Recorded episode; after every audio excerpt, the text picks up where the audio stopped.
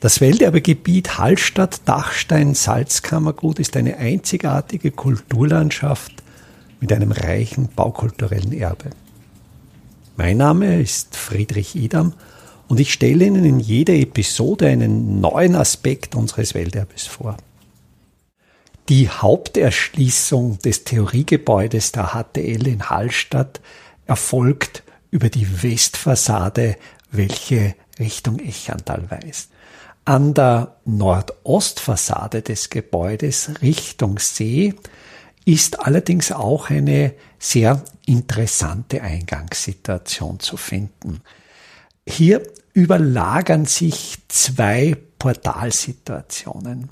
Es ist einerseits an dieser Nordostecke des Gebäudes im Jahr 2005 im Rahmen der Oberösterreichischen Landesausstellung ein Zubau erfolgt.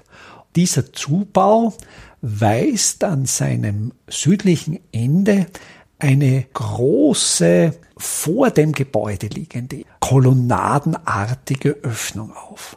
In der Fassade des Gebäudes ist im Zentrum dieser Öffnung ein sehr interessantes Portal eingelassen, das einerseits ein Gewände und einen Segmentbogensturz aus einem rötlichen Buntkalkstein besitzt und im Tympanon ein Relief aus weißem Marmor.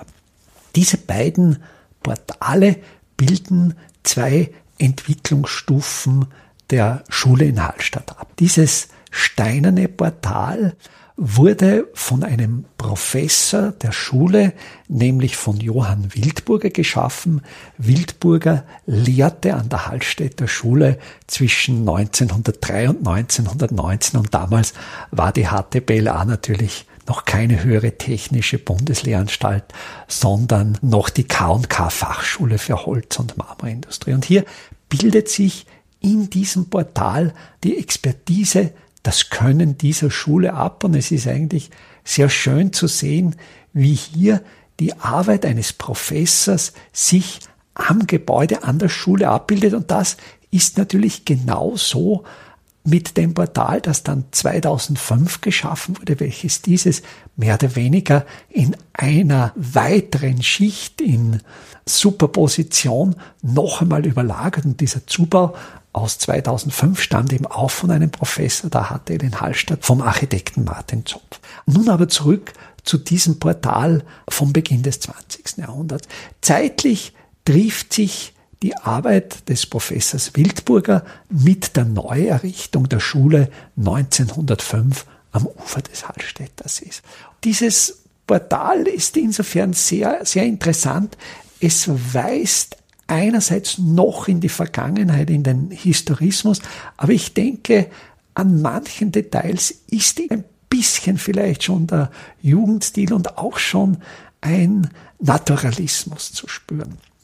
Das Portal selbst besteht aus einem sehr wuchtigen Gewände. Dieses Gewände ist stark profiliert, innen und außen jeweils ein Wulst, der in der Mitte des Gewändes von einer sehr tiefen Hohlkehle unterbrochen wird.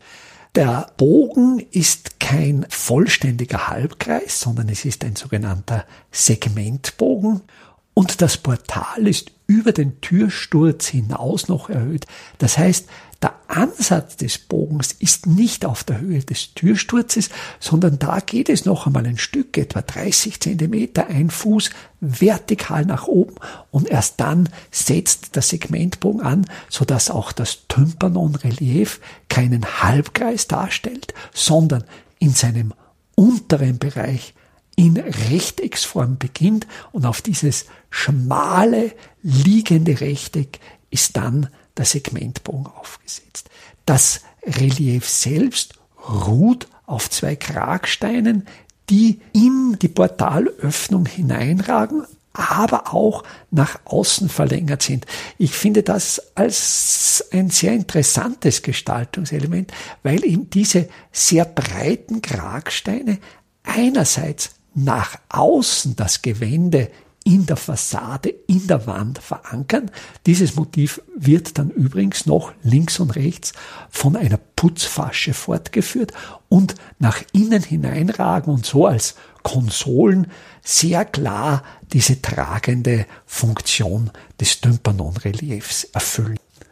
Das Tympanon-Relief, das aus weißem Marmor gehauen ist, zeigt im Vordergrund als Hauptfiguren zwei Knaben und einen jungen Mann. Die Arbeit des Reliefs wandert von sehr plastischer Darstellung im Vordergrund zu einer sehr flachen Reliefdarstellung im Hintergrund. Durch diesen optischen Trick gelingt es, zusätzliche räumliche Tiefe zu erzielen. Die Figuren werfen starke Schatten, wirken dadurch plastischer und dunkler.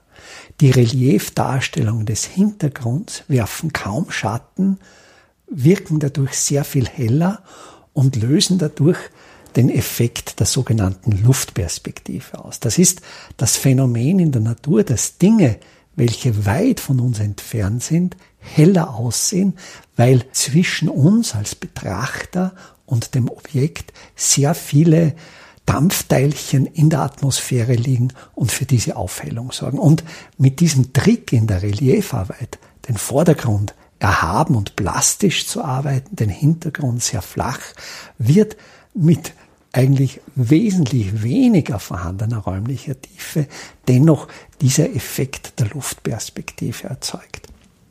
Das Relief selbst besitzt wiederum einen Rahmen, der letztlich aus einer sehr flach gehüllten Kehle besteht. Die untere Begrenzung des Reliefs ist ein gefasste, leichte Rechtecksprofilierung. Die beiden Knaben an der linken Seite des Reliefs sind handwerklich tätig. Der Knabe am linken Bildrand, und hier ist auch auffällig, dass das aufgekrempelte Hemd seines Oberarms über den Rand des Reliefs hinausgeht, dass er also förmlich aus dem Relief über den Rahmen des Reliefs heraustritt und der zeigt auch das höchste Maß an Plastizität. Auffällig sind seine muskulösen, starken Unterarme und die fast krampfhafte Haltung seiner Finger. Wenn man jetzt überlegt, warum hat der die Unterarme, die Hände so angespannt, sieht man, er hält etwas in der Hand. Und rechts von der Hand ragt leicht über den Rand des Reliefs ein runder Teil. Und so lässt sich seine Tätigkeit als Drechseln identifizieren. Er hält die Drechselröhre fest mit seinen Händen, um eben zum rotierenden Drechselobjekt die entsprechende Gegenkraft zu entwickeln. Der Knabe in der Mitte des Reliefs arbeitet mit einem Werkzeug, das am klarsten dargestellt ist. Das ist ein sehr großer Hobel, eine sogenannte Raubank, die zum Fügen von Brettern und Pfosten verwendet wurde. Diese Raubank, der Hobelkörper dieses Hobels, der geht in den Rand, in den unteren Rand des Reliefs über. Und ich finde, das ist sehr schön gelöst, wie sich dieser Hobelkörper letztlich in die völlig abstrakte Form der Reliefumrandung auflöst. Und natürlich der Knabe mit dem Hobel und auch hier sehr schön dargestellt dem Bleistift hinter dem Ohr, das ist ein Tischler, das ist ein junger Tischler, der die Tischlerei lernt und der Knabe am linken Rand, das ist der Drechsler. Am rechten Rand des Reliefs mit Blickrichtung gegen die beiden Knaben ein doch um einige Jahre älterer, jüngerer Mann. Dieser jüngere Mann scheint auf den ersten Blick nicht handwerklich so aktiv zu sein wie die beiden anderen. Doch wenn man genauer hinschaut, sieht man, er hält in seiner linken Hand einen Meißel. Und der Meißel führt jetzt in den Flachrelief Hintergrund. Im Hintergrund zentral im Tympanon, aber so flach, dass man es vielleicht auf den ersten Blick gar nicht sieht, ist eine sitzende Frauengestalt in antiker Kleidung. Diese antike Kleidung ist natürlich der klare Hinweis auf die griechische Antike, auf das Leitbild der Bildhauerei, zumindest noch zu Beginn des 20. Jahrhunderts, galt ja noch dieser Kanon, dass einfach die griechische Kunst, die griechische Bildhauerei der absolute Wertmaßstab der Kunst ist. Und diese Figur ist insofern auch interessant, dass sie einige, ich zähle sechs Halbedelsteine eingesetzt hat. Das heißt, diese Kombination des Reliefs mit anderen, mit, mit leuchtenden Materialien, auch in ihrem Kopfschmuck sind Halbedelsteine eingearbeitet. Das ist natürlich schon diese Spielerei des Jugendstils. Also dieser junge Bildhauer, quasi, und das ist ja eigentlich ein sehr schönes Bild im Bild, der arbeitet am Hintergrund des Reliefs. Und diese antikisierende Gestalt sie ist, diese Frauengestalt an ihrer Kleidung, das ist ganz typisch diese antike, leichte Kleidung, die hält in ihrer ausgestreckten linken Hand eine kleine Figur. Und da muss man schon ganz genau schauen, diese kleine Figur trägt eine Lanze, einen Helm, einen Rundschild und das sind die Attribute der Pallas Athene. Pallas Athene, diese griechische Göttin, ist ja nicht nur die Göttin der Klugheit, der klugen Kriegskunst, die Odysseus geleitet und angeführt hat. Sie gilt auch als die Göttin der Weberei. Da gibt es diesen Mythos mit dem Streit mit der Arachne, aber sie gilt eben auch als die Göttin des Handwerkes. Und da rundet sich natürlich das Bild ab, dass den Schülern dieser Schule die Pallas Athene in den Hintergrund gesetzt wird als Schutzgöttin des Handwerks und ihrer Ausbildung. Und im rechten Randbereich, im Hintergrund des Reliefs, ist ein gotischer Flügelaltar dargestellt. Die Flügel sind geöffnet und er zeigt im Schrein eine Kreuzdarstellung, im linken Flügel, der offen ist, die Darstellung eines Heiligen mit einer Kirche, eines Patrons. Dieser gekreuzigte im Schrein ist der Hinweis auf den Kreuzaltar in der katholischen Kirche in Hallstatt. In der katholischen Kirche Maria am Berg in Hallstatt stehen ja zwei Flügelaltäre. Es ist dieser seltene Typus einer zweischiffigen Basilika. Der bedeutendere Altar ist der jetzt 500 Jahre alte originalgotische Flügelaltar von Leonhard Astel und links, also im nördlichen Bereich der Kirche, im nördlichen Schiff, da steht der Kreuzaltar und der wurde im späten 19. Jahrhundert von Lehrern, von Professoren und von Schülern der K&K Fachschule für Holz- und Marmorindustrie gefertigt. Und dieser Stolz, dass die Schule schon einen Flügelaltar gebaut hat, der wird eben in diesem Relief auch verewigt. Also es ist hier einerseits die Entwicklung, die zwei jungen Knaben am Beginn ihrer Ausbildung, der Drechsler, der junge Tischler und dann schon der Schüler am Ende der Ausbildung, der gereifte junge Mann, der jetzt die höchste Kunst die Bildhauerei erlernt. Und da denke ich, in diesem Relief ist schon sehr viel vereinigt. Die damaligen Abteilungen der Schule, Drechslerei, Tischlerei, Bildhauerei, die auch heute noch bestehen, und der Werdegang vom groben, vom krafterfüllten, also auf der linken Seite des Reliefs ist noch die meiste Körperkraft zu sehen und auf der rechten Seite schon der gereifte, der Absolvent, der quasi schon vergeistigte Bildhauer, der hier in diesem Relief auch quasi als Bild im Bild den Hintergrund gestaltet. Diese Türöffnung, dieses Portal, dieser Tympanon war nicht immer an der Stelle an der Nordostfassade, wo heute diese Tür eingebaut ist. Ursprünglich war dieses Portal an der gegenüberliegenden Seite, also an der Südwestseite der Schule Richtung Echantal und da im nördlichen Baukörper, in dem älteren Baukörper, der 1905 errichtet wurde und war von diesem Baukörper der Haupteingang.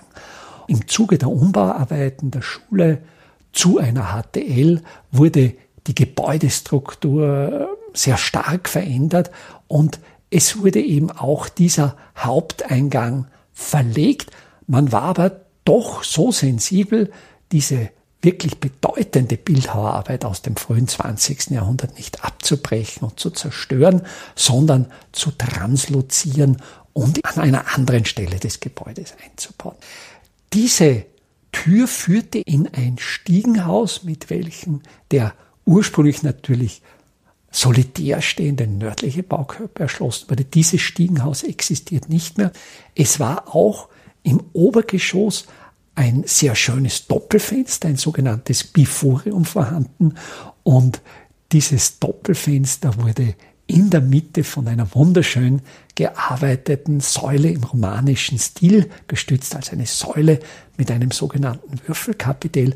Und auch dieses Biforium wurde transloziert und ist heute ebenfalls wieder an der Nordostfassade, an der seeseitigen Fassade der HTL in Hallstatt eingebaut. Ich denke, dieses Portal erzählt sehr viel von der Geschichte dieser Schule. Es erzählt von Schülern, von Lehrern und eben auch nicht nur allein als dieses Portal in Zusammenschau mit den baulichen Maßnahmen, die später erfolgt sind, ist so an dem Gebäude, wenn man ein bisschen genauer schaut, sehr, sehr viel an geschichtlichen Entwicklungen abzulesen. Welterbe Hallstatt erscheint alle 14 Tage neu.